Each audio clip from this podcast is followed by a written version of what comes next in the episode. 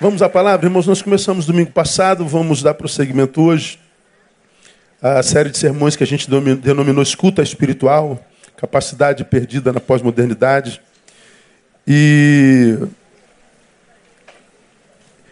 no domingo passado nós introduzimos essa palavra partindo de Tiago capítulo 9, um texto que nós usamos como, como ferramenta. Saber isto, meus amados irmãos, todo homem seja pronto para ouvir, tardio para falar, tardio para se irar. Então, dizendo que se há um, uma capacidade humana que o ser humano deveria desenvolver, a da escuta. E nesse tempo do fim, a gente desenvolve a capacidade da fala, da manifestação e da pouca escuta. A pós-modernidade roubou de nós a capacidade de desenvolvimento de escuta espiritual e de escuta de qualquer forma. Como diria ah, o poeta, a escutatória não existe mais. Hoje o que existe é falatório. Nós falamos o que é a escuta no Velho Testamento, a escuta no, Velho, no Novo Testamento, e definimos escuta como mais do que captar sons. Escutar a luz da palavra é captar o som e comprometer-se com o som captado mostramos a distinção entre escutar, entre ouvir e dar ouvido.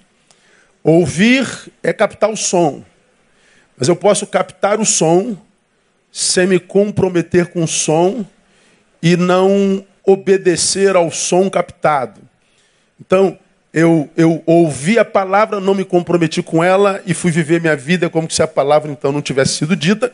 Essa palavra não gera fé, a palavra que gera fé é aquela que é ouvida e para a qual a gente dá ouvido, e quando a gente dá ouvido ao que se ouviu, então essa palavra é a palavra que gera fé, fé que vence o mundo.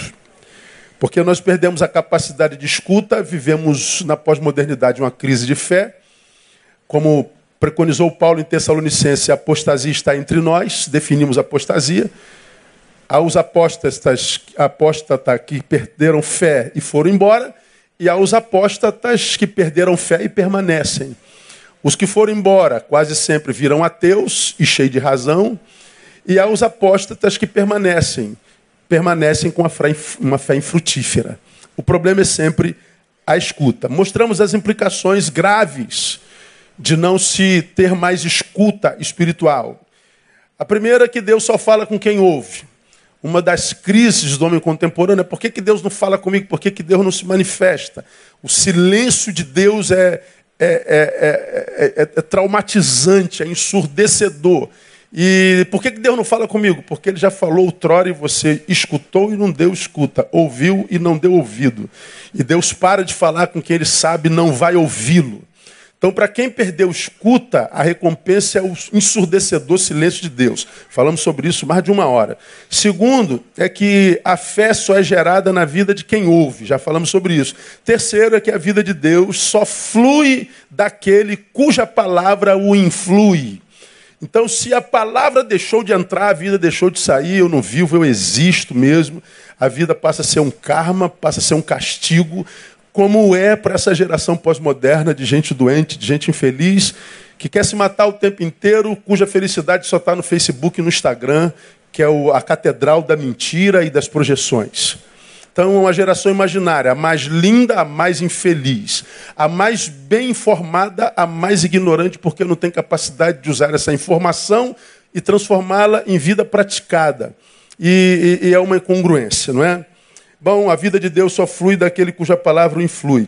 A ausência dessas experiências, ouvir Deus, a fé gerada por tal escuta e vida que influi, produz alguns frutos, falamos sobre ele: apostasia e ateísmo. O ateísmo é produto do silêncio de Deus, como um Deus tão bom explica ah, o mal na terra. Se Deus é bom, por que ele não fala comigo, não se manifesta na minha dor? Pois é, o silêncio de Deus também é comunicação, mas para quem não tem escuta espiritual, Deus só fala através de palavras, através de gestos, através de ações. E a gente não consegue escutar Deus porque a Bíblia diz: Aquietai-vos e sabei que eu sou Deus. Só se sabe Deus na quietude e no silêncio. Como nós não sabemos mais ouvir o que Deus diz no silêncio, ou seja, desenvolver com Ele um diálogo que vá além das palavras, o que nós ouvimos é um silêncio sem comunicação alguma. E aí a gente diz: Deus não existe. Deus não é bom, é uma besteirada só. Mas tudo bem. O silêncio de Deus também produz o que? Vida espiritual estéreo. Então, é, no lugar da intimidade com Ele, religião.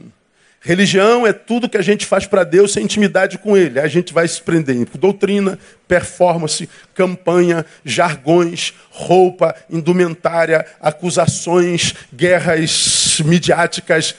Tudo que não gera vida na vida de ninguém, a gente transfere, trans, é, transfere a intimidade com Ele para a religiosidade. E por último, a ausência de vida na vida dos homens. Quando a promessa é quem crê em mim, como diz a Escritura, do seu interior fluirão rios de água viva. Viver sem esse rio de vida fluindo transforma a gente em carregadores de morte. E ser um ser vivente que carrega a morte é viver uma vida inumanamente insuportável, cansativa e, por causa disso, mortal.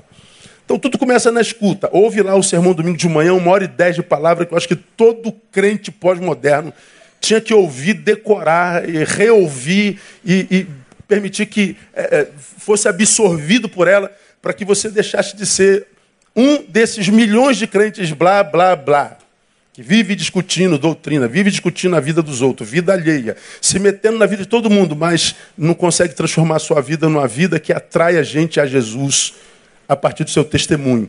É gente que vive o que você me ouve falar aqui o tempo inteiro, uma fé repelente e nunca atraente se transformam em seres humanos intragáveis. E não há ser humano mais chato do que crente. Desculpa aí, viu, crente? Ah, vamos lá.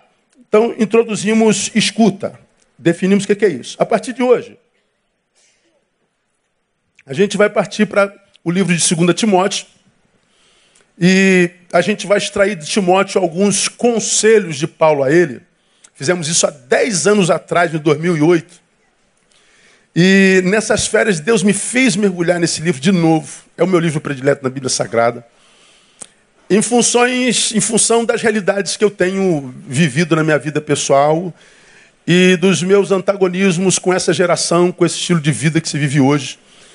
E a, a, minha, a minha luta mais intensa hoje é fazer com que o Neil tenha supremacia sobre o pastor que há em mim porque o pastor é um produto da igreja, é um, é um produto consumido pela igreja, é uma, é uma performance sociológica, é uma entidade que foi posta em mim desde 90, como de qualquer um líder religioso, que se não for posto no seu devido lugar, ele sequestra a subjetividade do sujeito sobre o qual ele está e aí esse sujeito acaba deixando de ser quem é para ser um produto de consumo da coletividade. Como eu estou nisso há 30 anos, lidando com gente há 30 anos, e mesmo que você não trabalhe com gente, você sabe, se não for doido, o quanto o ser humano hoje tem poder de adoecer-nos, o quanto o ser humano hoje é tóxico, o quanto, como tem empregado aqui, a solidão hoje quase que se transforma numa necessidade por questão de sobrevivência. Então, ah, eu acredito que o Espírito Santo me levou de novo a 2 Timóteo, é, é, é, é para que, ah, acho que o meu ser, o Neil e o pastor entrassem em equilíbrio para que cada um vivendo no seu lugar, para que os muitos personagens que me habitam, te habitam, né? Nós somos um aqui na coletividade, somos outro no trabalho, somos outros na, na, no ônibus, somos outros no campo de futebol, somos outros sozinhos, os muitos papéis que desenvolvemos na vida, como diz Rollo May, né? para que esses papéis que a gente desenvolve na vida entrem em equilíbrio e que nenhum tenha supremacia sobre o outro, de forma que a gente tem que andar é, capenga na nossa existência. Então eu mergulhei nesse livro, e tentei extrair dele alguns conselhos para a vida que eu julgo de vital importância para esse tempo de loucura coletiva. Porque uma vez que a sociedade enlouquece, qualquer um que rema contra os valores da sociedade parece que ele é o louco. No mundo de loucos, ser saudável é ser chamado de louco. No mundo de cegos, quem enxerga é o, o, o, o, deficiente. Então, se você, como sujeito, analisando a tua geração, analisando o Rio de Janeiro, Brasil, percebe que a sociedade como um todo, em todos os âmbitos, enlouqueceu, bom, ou você se entrega a essa loucura para que você se sinta uma pessoa comum, igual a todo mundo, ou você desenvolve a tua personalidade, o teu caráter, a tua individuação, como diria Jung, para que você não viva debaixo da influência desse todo enlouquecido e que você se, se submeta mais à influência do si mesmo, ou seja, do teu eu, que é influenciado pela palavra e você consiga ser quem você é no coração de Deus. Porque, irmão, nesse tempo de uma sociedade completamente deformada, onde você não pode acreditar em absolutamente nada, em nada do que você vê, onde você não pode se entregar facilmente à relação absolutamente alguma, porque você não sabe com quem está lidando, quando você não pode ouvir sem mastigar com os dentes do cérebro absolutamente nada do que quem quer que seja diga, porque a gente, a gente não sabe o que é está engolindo, nesse tempo em que a, a, a, gente não sabe mais no que a gente se transformou, para você conseguir ser você, você tem que desenvolver um esforço hercúleo. Para se manter você nessa coletividade louca, ah, tem que ter muita capacidade, muita personalidade, porque o, comum é se entregar. Que todo mundo está fazendo? Então vamos todo mundo. Estou na moda. Eu estou sendo aceito sociologicamente. Pois é, para ser aceito sociologicamente, você tem que se diluir nessa geração líquida, como diria Balma, que a gente já não sabe mais o que é. Eu acredito que o que Paulo diz a Timóteo nesse livro me capacita a viver o que Jung chama de individuação. Essa capacidade, no meio dessa multidão, eu conseguir transcendê-la e olhá-la de cima e dizer: Eu estou vendo no que vocês estão se transformando, mas eu continuo sabendo quem eu sou. E serei, mesmo que eu tenha que remar contra a multidão. É disso que eu acredito Paulo fala com Timóteo. Então, quem tem ouvidos, ouça. Quem tem escuta espiritual, desenvolva a sua. Ouça e dê ouvido. Ou entregue-se e se transforme nisso, no que você está se transformando no que nós estamos nos transformamos e não gostamos.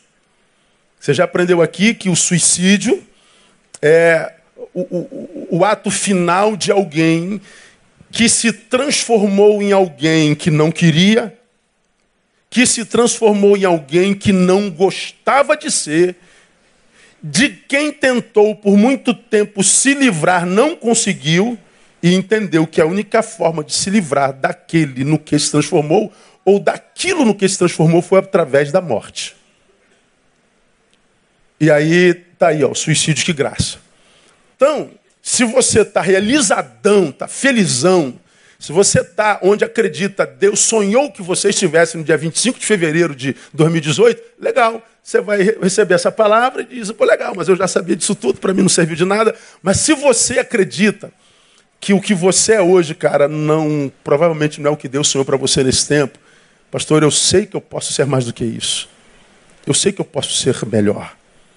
Eu sei que eu estou aquém das minhas possibilidades. Eu sei que eu sou um servo aquém do que eu posso ser. Eu sou um discípulo a quem, sou um pai a quem, sou um homem ou uma mulher a quem. Eu, eu, não é isso que eu sonhei para mim nesse tempo. Eu não estou feliz com o que eu sou, com o que eu faço. Eu não estou realizado no meu ser. Eu, eu, eu, eu reconheço, pastor, o, o, tal de rios de água viva não flui. Ele talvez esteja aqui dentro, mas ele está represado, ele não está fluindo em mim. Talvez essa palavra, se você tiver escuta, possa ajudar você a transformar sua vida numa vida que vale a pena. Entendeu, irmão? Irmão? Então vamos lá, vamos falar de 2 Timóteo. Abre a sua Bíblia em 2 Timóteo. Enquanto você abre, eu te situo em Timóteo. Timóteo é uma das três cartas que Paulo escreveu chamadas de cartas pastorais. Ele escreveu 13 epístolas, mas essas três, nessa ordem, 1 Timóteo, Tito e 2 Timóteo, são conhecidas como cartas pastorais porque elas tratam de assuntos extremamente humanos e pastorais mesmo. Foi a última carta escrita por Paulo. Foi o último escrito de Paulo, todo. Ele escreveu muito. De todo muito que ele escreveu, a segunda carta de Timóteo foi a última.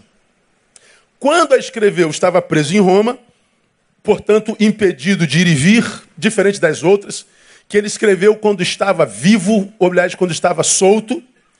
As outras, todas as outras, não só as pastorais, ele escreveu quando não tinha noção do dia da sua morte. Todas as outras cartas que Paulo escreveu, ele escreveu, portanto, em esperança, mas segundo Timóteo foi diferente. Paulo estava preso e nem esperança tinha, porque nessa carta Deus já o havia revelado que o dia do seu fim havia chegado.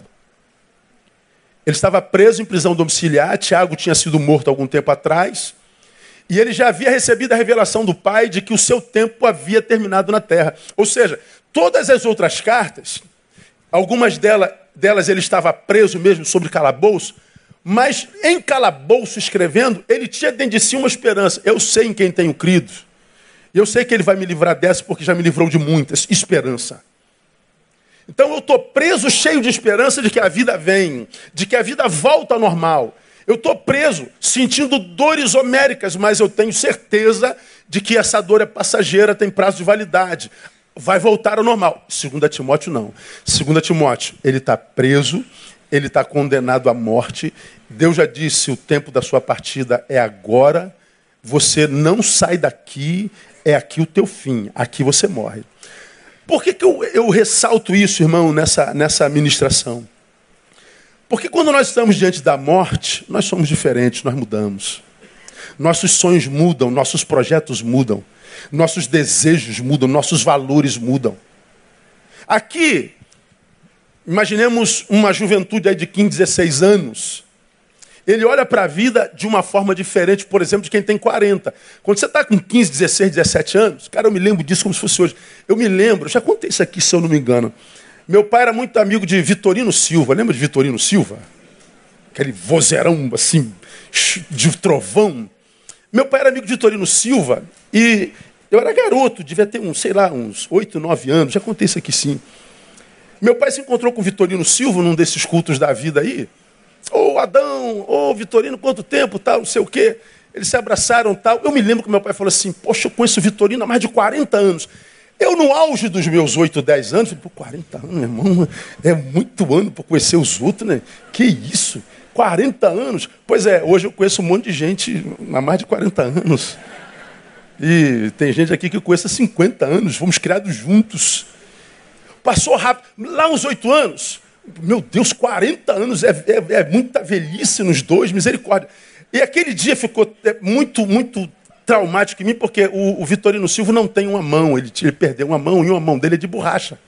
E ele, para zoar comigo, ele foi apertar minha mão, ele botou a mão de borracha. Quando eu apertei a mão de borracha dele, eu dei um grito. Ah! Ele não tem mão, pai. Aí depois ele me abraçou, brincou, tal, não sei o quê. Essa, essa imagem não saiu mais da minha cabeça, mas essa, essa ideia de apertar a mão de borracha reforçou aquela, aquela ideia. Eu conheço há mais de 40 anos. Para quem está aqui, 8, 9, 10, 12, 15, a gente fala assim: ó, eu não tenho pressa porque eu tenho vida beça para queimar. Eu vou curtir a vida. Eu vou fazer besteira, eu vou beijar na boca, irmão. Ah, eu vou soltar a franga. Não, isso era o tempo da Xuxa, nem usa mais. É, eu, vou, eu vou liberar geral. Tempo da Xuxa também, nem usa mais. Eu vou, eu vou viver a vida geral. Pois é, isso quando você tem 18. Só que de 18 para 30 passa em três dias. É ou não é quem tem 30? Você fez 18 anos ano passado, acordou hoje 35, aí acabou. Meu Deus, onde é que foram esses anos todos? Ó, agora, pergunta o moleque de 17 anos que está do teu lado se ele acredita nisso. Não acredita. Na cabeça do jovem há uma sensação, ainda que inconsciente, de que nós vamos ser jovens a vida inteira. Aí o que, que acontece? Nós vivemos dissolutamente, nós vamos perdendo vida, nós vamos queimando vida, nós vamos estragando vida, nós não vamos mensurando vida, a gente não conta, a gente só quer sentir. Nós somos reféns das sensações, dos desejos, dos tesões e de tudo que é onde na vida. Pois é, não trabalhamos o tempo, daqui a pouco a gente acorda, tem 30 anos, não se profissionalizou, não se formou, e o mercado de trabalho já está dizendo: você é velho, não presta para nada. Aquele garoto que via a vida com muita esperança, hoje já não a vê com tanta. Pelo contrário, já a vê com certo pessimismo. A gente se encontra com gente com 22 anos e diz: Pastor, já estou velho demais, não dá mais tempo não. Aí tu diz, dá tempo. Senhor acha que ainda dá tempo para mim? Eu falei, pô, tu tá com 23 anos, cara, 24 anos. Dá tempo de ser a lua e voltar a pé. Mas o, o cara, quando diz assim, eu não sei se há esperança para mim, é porque ele está olhando para a sua própria história e está vendo que ele não a viveu, ele a desperdiçou, porque aquele acreditava que ia ter vida para sempre, e agora a vida está dizendo, eu passo rápido, brother. Aos 30 ele passa a ver a vida de forma diferente. Aos 50, você já olha de forma diferente. Porque aos 50 ou 40, melhor dizendo, quando você vai lá na, na dobrada da vida, tu vai crescendo até os 40, depois tu vai caindo tudo. Tua vida regula de 70, 80, que o passadiço é câncer enfado. Então vamos imaginar que aos 40 tu está na metade da vida. Daí, meu irmão, é só queda, vai caindo tudo. Tudo que é e tem, cai. Tem jeito. Então tu vai lutando contra a, a, a lei da gravidade. A vida se torna um pouco mais pesada. A vantagem é da experiência é da autogestão, é administração. Você, se viveu a primeira parte bem, você se torna um administrador de quedas competente. Não tem jeito, vai cair. Mas você administra. Se você não viveu a primeira parte bem, é terrível, cara. É terrível. Agora, se nesse ínterim, independente do lugar onde esteja, aparece na tua vida um câncer.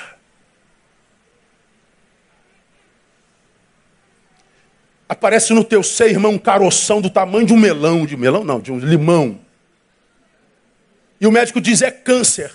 Pronto, a vida muda na hora. Todos os teus sonhos se tornam secundários. Agora você só tem um sonho. Qual é o sonho? Sobreviver. Acabou. Ninguém que tem caroço no seio sonha para Nova York. Ninguém que tem caroço no seio sonha em casar. Ninguém que sonha, tem caroço no seio sonha em aumento de salário. Eu quero é viver. Se descobre que tem uma metástase, pronto, a vida toma um valor ainda muito maior.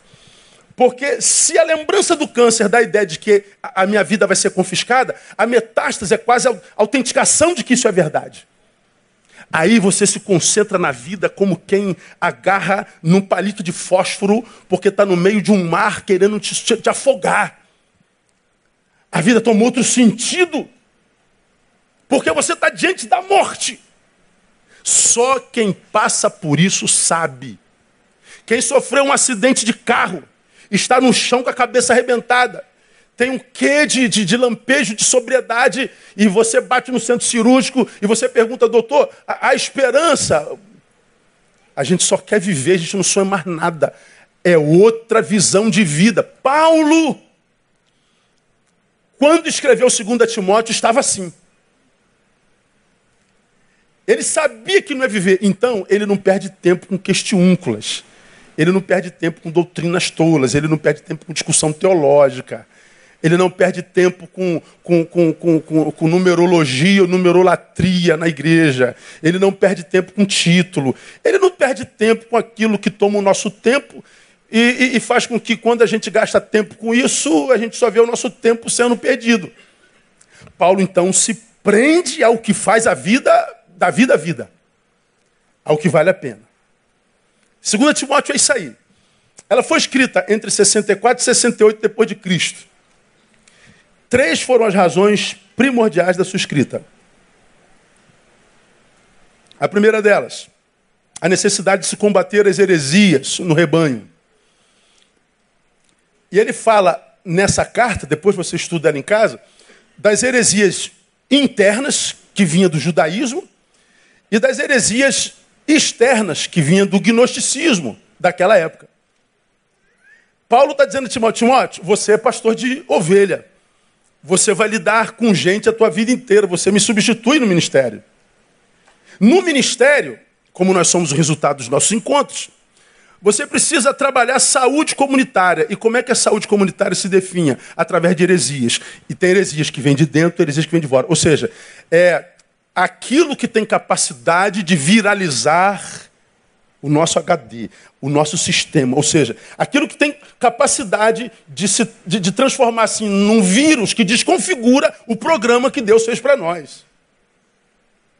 A heresia é aquilo que entra no meio da verdade e que muitas vezes nem te rouba a verdade, mas a contamina.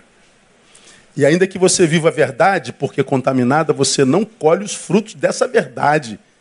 Então ele está dizendo: eu posso ser o homem da verdade, eu posso ser um homem íntegro e não colher fruto dessa verdade, dessa integridade. Por quê? Porque eu sou um homem da verdade que não sabe que a minha verdade não é pura. Então ele está combatendo as heresias de dentro e de fora. Ele está dizendo: você pode se perder e se contaminar se relacionando com gente de dentro e gente de fora. Então ele está dizendo: o tiro vem de tudo que é lado, irmão. Não dá para ser igreja inconsequentemente. Até na igreja você tem que saber com quem você se relaciona. Você tem que saber com quem você senta, com quem você é. Estar, você pode estar com todo mundo e deve ser. Aí requer um pouquinho mais de reflexão. A segunda razão, a necessidade de se encorajar a nomeação de homens espirituais e moralmente qualificados para o ministério. Você vai ver isso lá em 2 Timóteo. Então, meu camarada, você vai ter que combater gente de dentro e de fora. Para isso, você vai ter que se acercar de gente que seja espiritualmente saudável e você vai ver essa espiritualidade saudável manifesta na sua prática cotidiana. Por quê? Porque o objetivo da espiritualidade, você já aprendeu, é a humanidade. Por que, que o Senhor é, é, liberou do seu espírito sobre nós? Qual é o objetivo da espiritualidade do reino?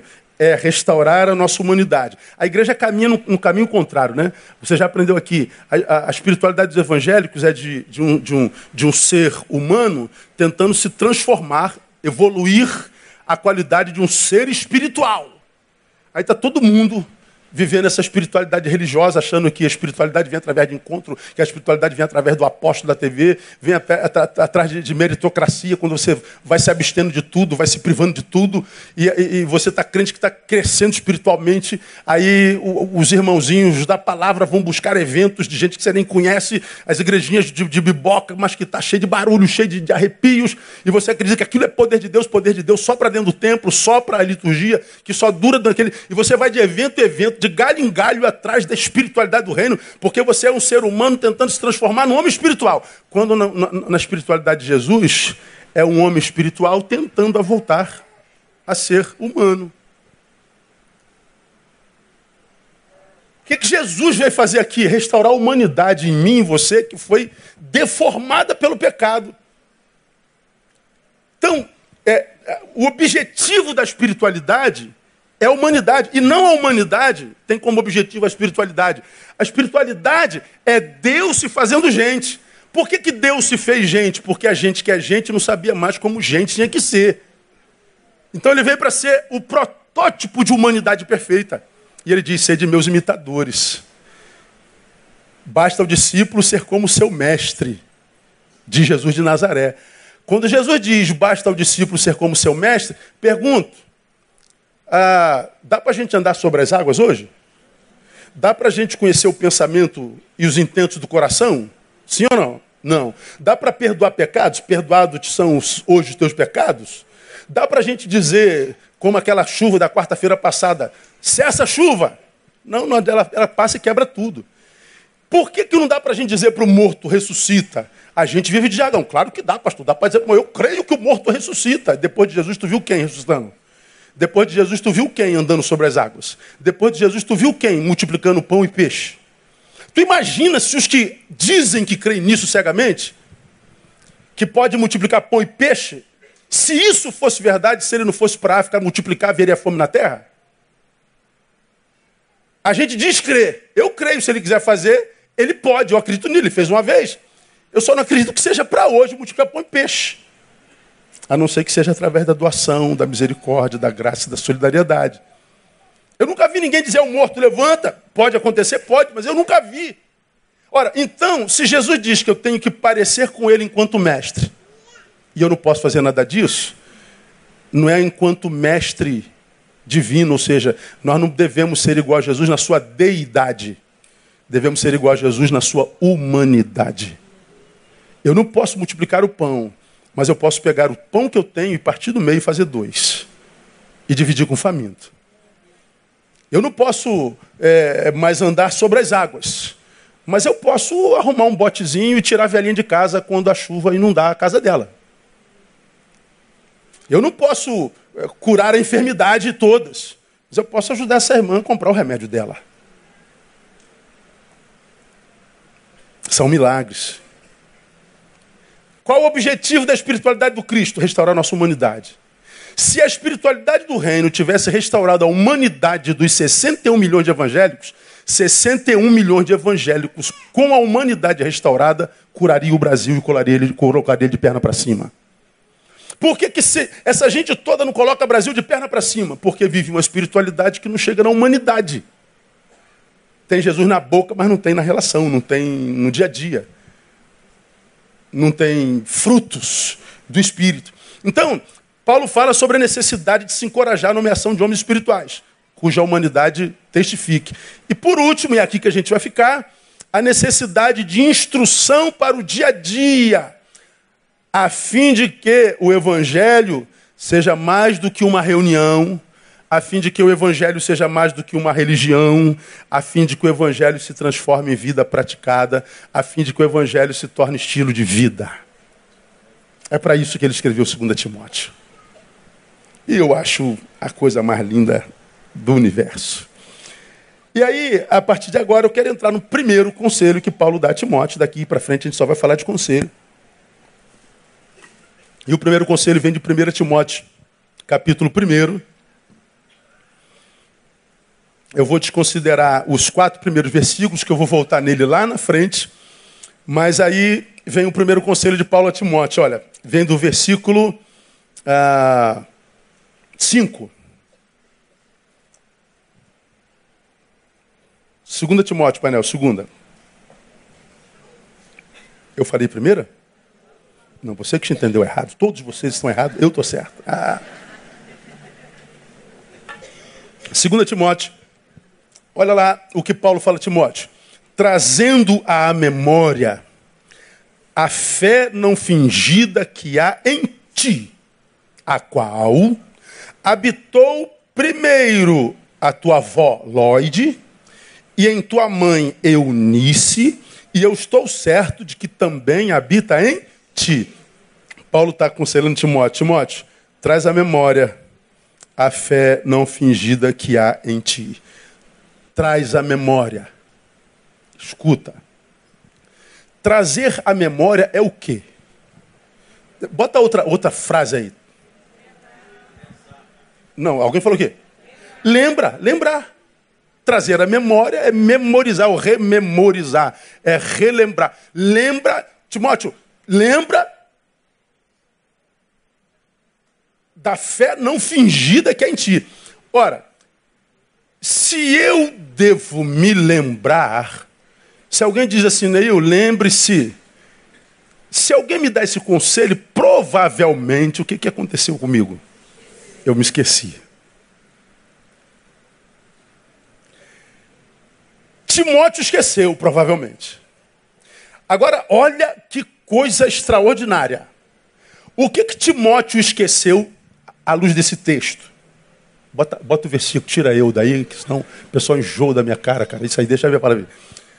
Do que que Paulo esqueceu? Me digam aí, vocês que estão aí vendo. Que tipo de fé? Não fingida. Então veja lá. Timóteo esqueceu uma fé que ele tem dentro dele, e essa fé é o que?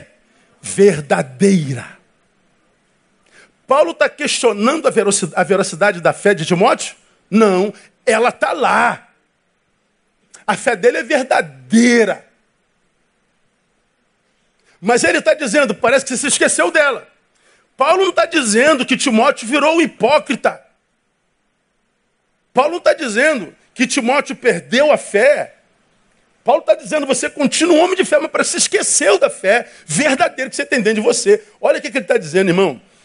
É, fé não fingida que há em ti, lembre-se dela. O que, que é isso?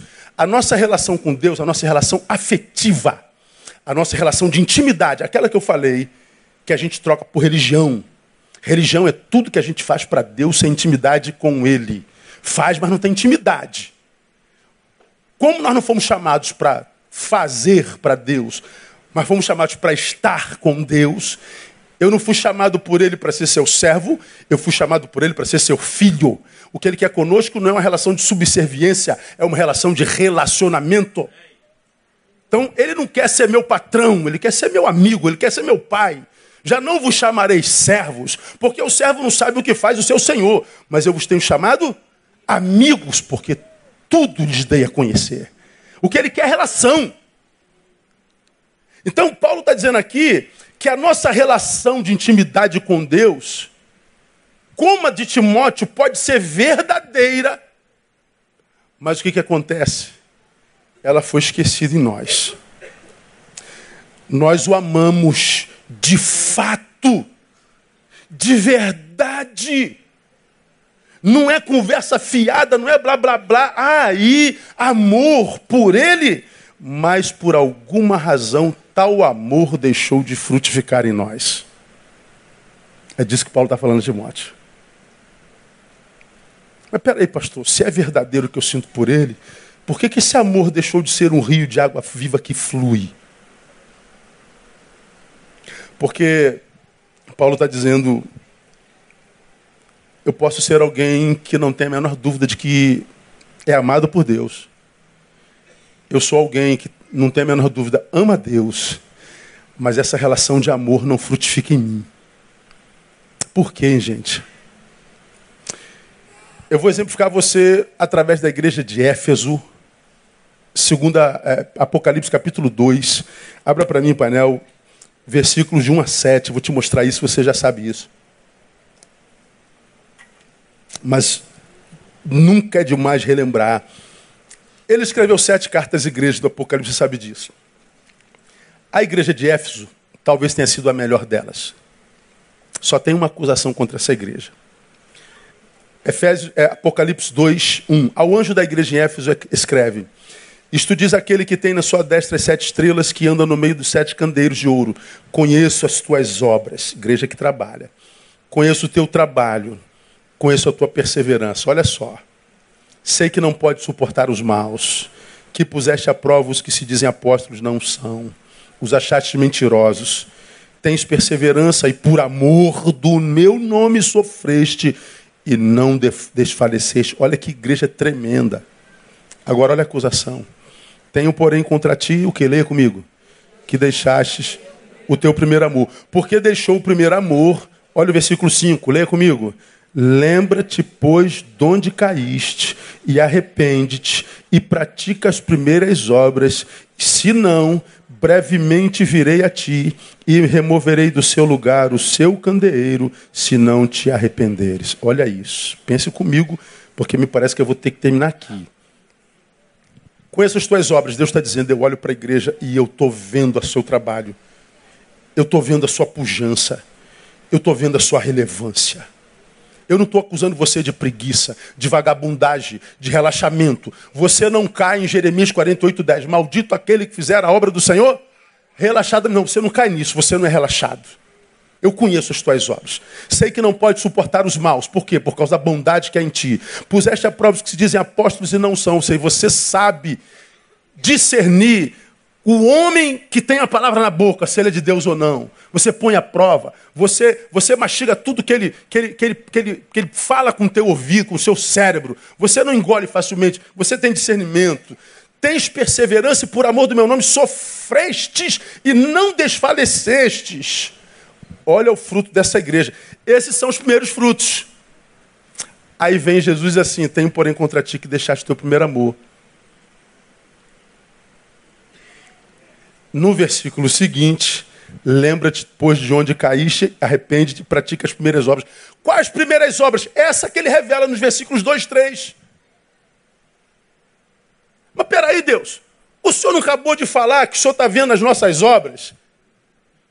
que nós amamos o Senhor, sofremos em nome desse amor, pusemos à prova os líderes que apareceram entre nós e que não foram aprovados. O Senhor não está dizendo que nós é, é, é, não suportamos os maus por causa da bondade que há em nós? O senhor não está dizendo que com essas nós. Como é que o senhor está mandando a gente voltar às primeiras obras? Nós ainda estamos nela.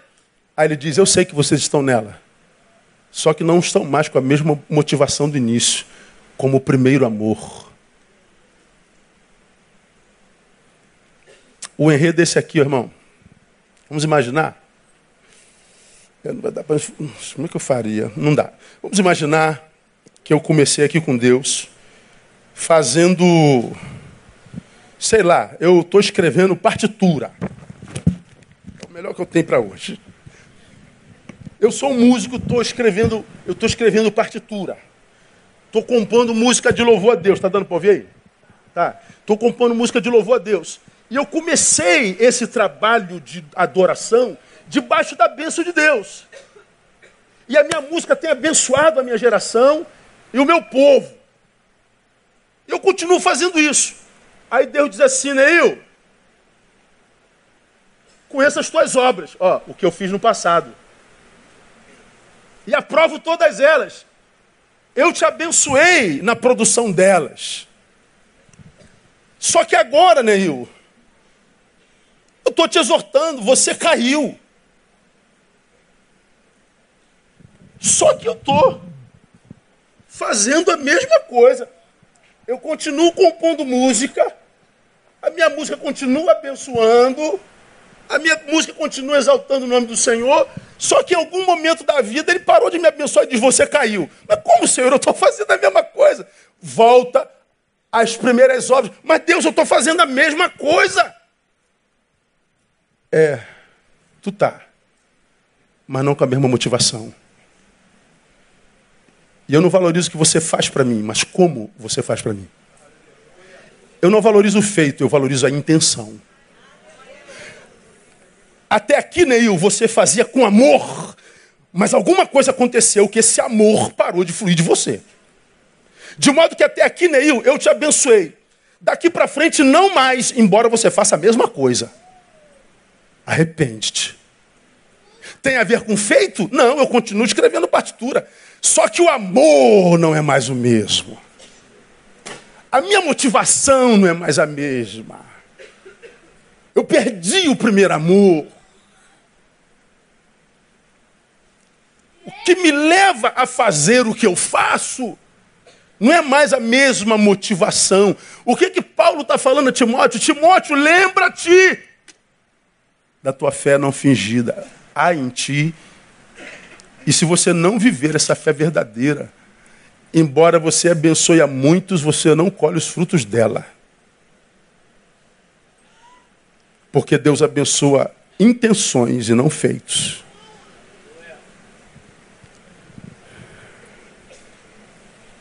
A questão para Timóteo é: lembre-se do vosso início.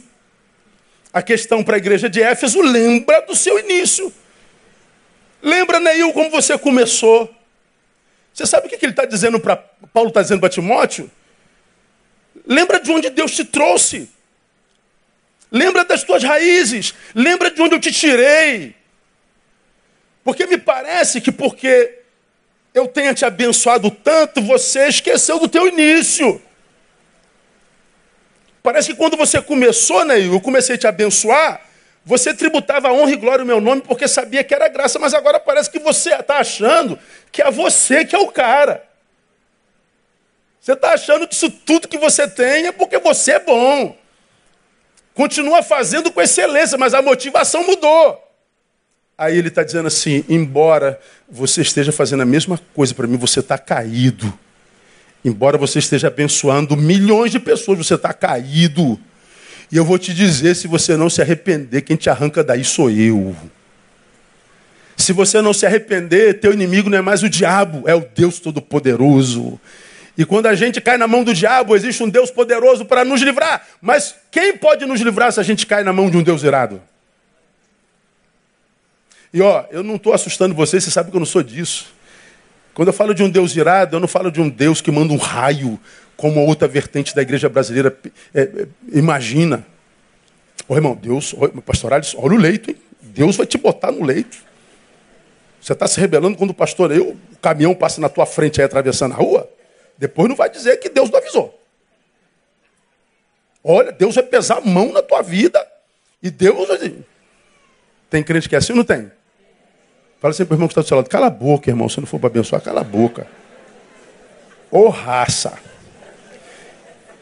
Tem um, um, te, teve um crente que escreveu para o Leandro Carnal, não sou fã dele e nem seu admirador. Mas teve um crente que escreveu para o Leandro Carnal. Um dia você vai se arrepender de dizer que é ateu. Um dia, quando você estiver queimando no inferno, você vai se lembrar dessa zombaria que você faz com os evangélicos. Deus vai te pesar a mão, te levar para o fogo que arde eternamente. Pô, ele deu uma resposta. Eu não tenho as palavras exatas que ele respondeu, mas ele respondeu assim: bom, se no céu, onde, no céu de Jesus tem gente como você, com tanto ódio, com tanta ira, desejando tanto mal para quem pensa diferente de você, eu acho que o inferno sem você é melhor. Só que ele usou as palavras deles, que são bem melhores que as minhas. São aquela resposta filosófica tal. Ele está dizendo um céu com gente que diz crer e que tem os frutos que você tem, deve ser pior do que o inferno. É, o, é, é, é a religião sem amor. É a religião do Facebook, onde vocês vêm se metendo na vida de todo mundo, chamando todo mundo de vagabundo, de salafrário. É a religião nossa, é a religião dos crentes. Que porque nos tornamos o que nos tornamos, ninguém quer o Jesus dos crentes. Por causa dos mensageiros que somos nós, essa geração desiste da mensagem. Quando o cara fala assim, ouvinte fala do amor de Deus. E se eu aceitar o amor de Deus, eu tenho que virar crente? Tem, então não quero não. Porque ninguém suporta. E nós não admitimos isso. Nós, nós fazemos a mesma coisa, mas alguma coisa aconteceu conosco que a gente não faz por amor, a gente não faz por solidariedade, a gente não faz por, por, por graça. A fé é verdadeira.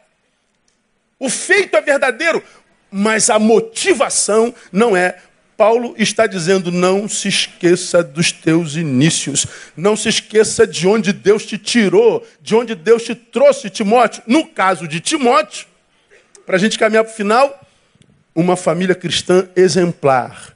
Essa fé verdadeira que você tem esteve na tua avó, esteve na sua mãe, está em você. A tua avó passou para tua mãe, tua mãe passou para você. Então ele está dizendo: honre isso. Não esqueça da sua família. Que Deus te leve aonde quiser levar, mas nunca se esqueça quem te gerou. Nunca se esqueça quem te transformou no que você é. Nunca se esqueça de quem deu o start na tua existência. O que, que acontece com tantos de nós, irmãos? Deus nos eleva, Deus nos enleva, Deus nos exalta e alguns de nós vai se ensoberbecendo, vai se esquecendo de onde veio e está construindo a própria desgraça. Irmão, quando a gente se esquece dos nossos inícios, das nossas origens, Deus não precisa nos castigar. A gente está semeando. Aí a gente lida com multidão. Tem jeito, a gente conhece a vida de muita gente. Eu, eu ó, no, no, no, auditório desse tamanho, eu, eu olhando assim para a fisionomia de tanta gente que a gente conhece, eu poderia apontar algum de vocês que poderiam estar tá reinando na presença de Deus na sua geração mas está aí comendo migalha que cai da mesa do, dos filhos. E olha que a parábola que a, a mulher cananeia diz: Eu não quero que o senhor tire o pão dos filhos de Deus cães, eu me contento com as migalhas que caem da mesa. Pois é. Às vezes a gente ora, Deus, eu só quero as migalhas que caem da mesa. Não, migalha é, é, é, é para cananeia. Nós somos os filhos sentados à mesa. E alguns estão vivendo como cananeus, que não igual aquela potencial de vida poderoso, um amor no coração maravilhoso, paixão por Deus incontestável, mas comendo migalha da vida. E por que está comendo migalha da vida? Porque quem sabe esqueceu de onde veio. Por que é importante que ouçamos isso, irmão? Porque quem se esquece de onde veio torna-se ingrato. Quem se esquece de onde veio, rendeu-se à ingratidão. E como nós já aprendemos aqui, graça e gratidão estão intrinsecamente ligados. Graça, caris, gratidão, cariti. O primeiro fruto de quem está debaixo da graça é gratidão. Não há como alguém estar debaixo da graça e não ser grato a tudo, a todos. Não tem como passar a vida embaixo da graça e não viver com obrigado na boca. Obrigado, obrigado, obrigado e obrigado. Agora, a gente vê hoje mais gratidão ou, ou murmuração? Diga para mim. Você é mais gratidão ou murmuração? Pois é, a murmuração é símbolo de que nós saímos de debaixo da graça. E graça é o que nos basta. A minha graça te basta. A gente não precisa, para ser feliz, daquilo que a gente imagina precisa para ser feliz. Você não está infeliz porque está te faltando isso que você imagina está te faltando. Você está infeliz porque por causa disso que está te faltando, você saiu de debaixo da graça. E a prova disso é a ingratidão, que não flui mais do teu peito. Porque é possível, como você já aprendeu aqui, irmão, eu posso estar com um dente doendo, tirando meu sono, aquele que dói em cima e chega a doer o cérebro. Não há remédio que, dou, que, que dê jeito nisso. E é de madrugada os dentistas estão do, do, dormindo. E você diz vida desgraçada, que dor maldita. Ora, se a dor de um dente faz da vida maldita, o que é a vida se 31 outros dentes não estão doendo? Se é o que o dente sente que faz a vida o que ela é, se um a dor, um dente dói, a vida é desgraçada, o que a vida é se 31 outros dentes não dói? A vida é maravilhosa. Pois é, só que a gente abre mão da maravilhosa vida, porque a gente não sabe lidar com a nossa dor a gente se torna ingrato, a gente se torna gente que murmura, a gente se torna gente que blinda o próprio céu. Paulo está dizendo a Timóteo: Timóteo, não faça isso consigo. Quando eu falo de graça, Paulo diz: A minha graça te basta. Lá no seu livro, A Igreja de Corinto, quando ele pediu para Deus tirar aquilo que atrapalhava a qualidade de vida, o seu espinho na carne, Deus falou: Não, filho, esse espinho você vai morrer com ele. Isso aí você vai ter que conviver com isso. Mas não se preocupe, não. Quando eu não tiro, não tiro espinho, aumenta a graça. Paulo então entendeu: É, eu não preciso de viver sem espinho, eu só preciso viver debaixo da graça. A minha graça te basta. Com espinho ou sem espinho eu vou. E ele foi quem foi. Então eu e você carregamos dores, carregamos espinhos, carregamos adversidades. E não adianta ficar falando do espinho o tempo inteiro, enchendo o saco dos outros por causa do seu espinho o tempo inteiro, perseguindo os outros por causa do seu espinho o tempo inteiro. Você não tirou meu espinho, você não quer tirar meu espinho, ele não quis tirar meu espinho, ela não, não viu meu espinho, não tirou. Ah, para com isso, irmão. Mergulha na graça e você vai ver se esse espinho não perde poder. Agora, o problema é que quando a gente sai debaixo da graça por ingratidão, a gente se priva da graça, conforme diz Hebreus 12, 15. Tendo cuidado Olha esse texto. 12, 15 de Hebreus. Tendo cuidado de que ninguém se prive da graça de Deus. Olha, a privação da graça é uma ação subjetiva. Que ninguém se prive. Ou seja, não há poder em você para me privar da graça, não há poder em mim para te privar da graça. Tendo cuidado de que ninguém se prive. Isso é, isso é, um, isso é um, é um ato de autossabotagem. Ninguém se priva da graça de Deus. Quando eu me privo da graça de Deus, olha o que começa. Raiz de amargura. Em vez de adoração e louvor, amargura. E o que, que a amargura faz quando brota? Perturba e contamina a muitos. Me privei da graça, falta de gratidão. Vem murmuração. Ela me perturba e contamina todas as minhas relações. Aí eu diz: o culpado é o João, o culpado é o pastor, o culpado é minha mãe, o culpado é o Lula, o culpado é o Papa. Não, não, não, não, não. Tem gente que vive com Lula, tem um pai pior que o seu, uma mãe pior que a tua, e que vive debaixo do mesmo Papa e tem uma vida que bomba. E às vezes a vida dele é pior do que a tua. O problema é a ausência da graça que produz ingratidão. Aí para você é, é, é, pensar, como é que alguém se priva da graça de Deus, irmão? Rendendo-se à ingratidão, e esta começa com o esquecimento de onde viemos. Quando Deus me deu essa palavra, eu fiquei tentando me lembrar lá atrás, gente de quem ouvia a palavra pela primeira vez, lembrando de alguns pastores.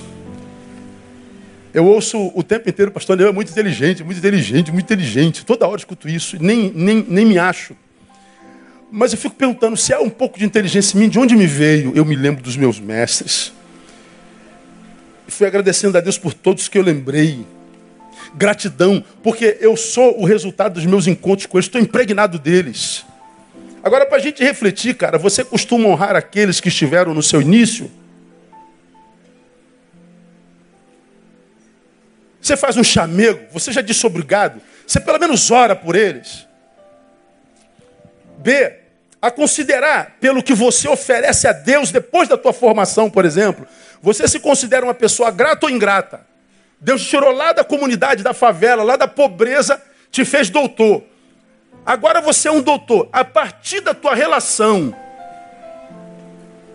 com esse Deus que te tirou lá de trás das malhadas, e a oferta que você faz da tua formação para servi-lo, você se acha uma pessoa grata ou ingrata? Porque com a maioria daqueles a quem Deus formou, Deus capacidade de estudar, de ter uma profissão, há tantos que poderiam estar servindo a Deus, servindo o próximo, e a igreja de Deus não pode contar, porque eles estão por demais ocupados consigo mesmo. Você se acha grato ou ingrato? E aí, o que, que você acha que Deus pensa a teu respeito? Te acha um ser grato ou ingrato? São questões para gente, a gente refletir. E para a gente terminar, nosso tempo foi. Só vou citar alguns fatores comuns que nos fazem esquecer Deus e nossas origens. Amores humanos, questões afetivas. Uma, uma, uma das coisas mais comuns vista no dia a dia, que faz com que vocês se esqueçam de Deus e das suas origens, que impossibilite obrigado nos seus lábios, são relações humanas. Paulo, nesse livro, 2 Timóteo, lá no capítulo 4, ele fala sobre um amigo que ele amou muito e sobre quem ele investiu demais, Demas. Pois Demas me abandonou tendo amado o mundo presente. Já pregamos sobre Demas aqui. Demas não deixou de amar. Ele só de, deixou de amar Paulo, deixou de amar Deus, deixou de amar a vocação, deixou de amar a, a missão, a amizade dos de Deus para amar o mundo. Ele só mudou o foco do seu amor. A mesma coisa acontece outros. Nós somos alvos e objetos do amor de Deus. Quando encontramos um amor horizontal, abrimos mão desse amor, imaginando que o amor dele ou dela pode trazer mais plenitude do que o amor dele que está sobre todos nós. Aí o que, que acontece? Eu achei o amor da minha vida, mas abri mão do amor dos amores. Esse amor todo não é capaz de gerar plenitude. Eu poderia ficar um mês aqui. Segunda coisa que tem feito a gente se esquecer de Deus e das nossas origens: sucesso. Sucesso, então, pelo amor de Deus. Aí eu me lembro de Provérbios 27, 1, onde está dito lá: Não te glories do dia de amanhã, porque não sabes o que produzirá, produzirá o dia. Aí vem o 2. Seja o outro que te louve, não a tua boca, o estranho e não teus lábios. Seja o outro que te louve e não a tua boca, o estranho e não teus lábios. Ou seja, para de se gloriar por causa do seu sucesso, da sua fama, da sua grana, dos seguidores que tem no Facebook. Para com essa autoglorificação. Porque isso faz com que você seja blindado contra Deus, porque Ele não divide a sua glória com ninguém. Se você não pode viver sem louvor, que seja o outro que te louve. Que ele reconheça o teu talento, que ele reconheça a tua inteligência, que ele reconheça a tua relevância. Para com esse negócio de ficar vendendo a sua imagem. E a terceira coisa que nos faz esquecer de nossas origens e de Deus: prosperidade. Aí me lembro de Babel. Babel foi o lugar onde o povo parou e abandonou a missão. Você vê lá em Gênesis 11. Eia, aliás, vale a pena. Eles dizem assim, ó. Ah, depois você vem em casa. Gênesis 11, 4. Disseram mais o povo: Eia, edifiquemos para nós uma cidade, uma torre cujo, to, cujo cume, cume toque no céu. Façamos um nome para que não sejamos espalhados sobre a face da terra. Eles dizem: Eia, edifiquemos para nós uma torre, para que a gente fique famoso, para que a nossa obra fique para a história. E onde é que eles pararam? Nas planícies de Babilônia. Por que, que eles pararam? Porque ali havia água, potável, doce, terra fértil. Tudo que jogava dava. A ordem de Gênesis 9 era: multiplicai-vos e enchei a terra. De do dilúvio até Babilônia passaram 300 anos. E eles estavam marchando e enchendo a terra. Quando chegaram na prosperidade, eles abandonaram, eles abandonaram a missão para curtir a prosperidade. Eles deixaram de pensar no mundo para pensar em si mesmo. Antes a razão deles era fazer a vontade de Deus e alcançar as nações. Agora eles abdicam da vontade de Deus para fazer a sua própria vontade. Existem duas vontades, a tua e a de Deus. Com qual vocês vão ficar? Eles dizem, vão ficar com a nossa, e a nossa é ficar aqui. Eia, façamos-nos o nome. Aí o versículo seguinte diz: Deus respondendo: Eia, desçamos e confundamos ali a sua linguagem, para que não entenda um a língua do outro e sejam dispersos pela terra. O homem faz o projeto de parar na prosperidade, Deus diz: Eu vou acabar com a sua prosperidade. Porque na prosperidade, ao invés de servir, a gente passa a curtir. A gente esquece a missão para pensar na ostentação. Quando a gente troca a missão pela ostentação, quando Deus desce, desce para acabar. Vivemos porventura, tempo de ostentação? Hoje em dia, não. É. E frustração? Vivemos tempos de frustração? Não. Aí tem um monte de gente lutando contra o diabo, achando que é o diabo que está destruindo a sua alegria. Talvez seja Deus, né? Por causa da sua ostentação produzida pela tua autoglorificação e pelo teu conforto e prosperidade. Minha igreja, palavra de Paulo a Timóteo, palavra de Deus a nós essa manhã. Não esqueça dos teus inícios. Glorifique a Deus por quem te formou, por quem te gerou em Cristo. Glorifique a Deus por teus mestres. Glorifique a Deus por teus pais. Exalte-lhes o nome. Ore por eles, interceda por eles. Faça valer a pena o sacrifício que eles desenvolveram para que você fosse quem fosse. Não esqueça das suas origens. Porque quem se esquece de onde veio, onde quer que esteja, estará perdido. Porque se perde tudo, não tem mais para onde voltar. E é o que a gente vê na geração da pós-modernidade. Um monte de gente perdida, fingindo que está achada. Um monte de gente vazia, ostentando uma plenitude que não existe, mentindo para si mesmo. Você não precisa viver assim. Você pode abrir mão do aplauso dos outros para que o aplauso venha de Deus. E eu vou te dizer, se Deus te aplaudir, o mundo inteiro pode virar as costas para você. O rio de água viva vai fluir do teu interior. Vamos aplaudir a Ele, buscar em pé. Vamos embora para casa. Semana que vem a gente volta para um novo conselho. Irmão, é muito tremendo essa série, é muito tremendo. É muito desafiador. E a minha oração é que você não só ouça, mas dê ouvido. Vamos orar. Pai, te louvamos por essa manhã. E tu sabes que muita gente ouviu o que nós acabamos de falar. E eu te peço, ó Deus, abençoa aqueles que vão dar ouvidos. Que nessa manhã seja gerado em nós, ó Deus, um profundo espírito de gratidão. Que a gente se lembre de onde a gente veio, de onde tu nos trouxeste. Que nós nos lembremos dos nossos mestres.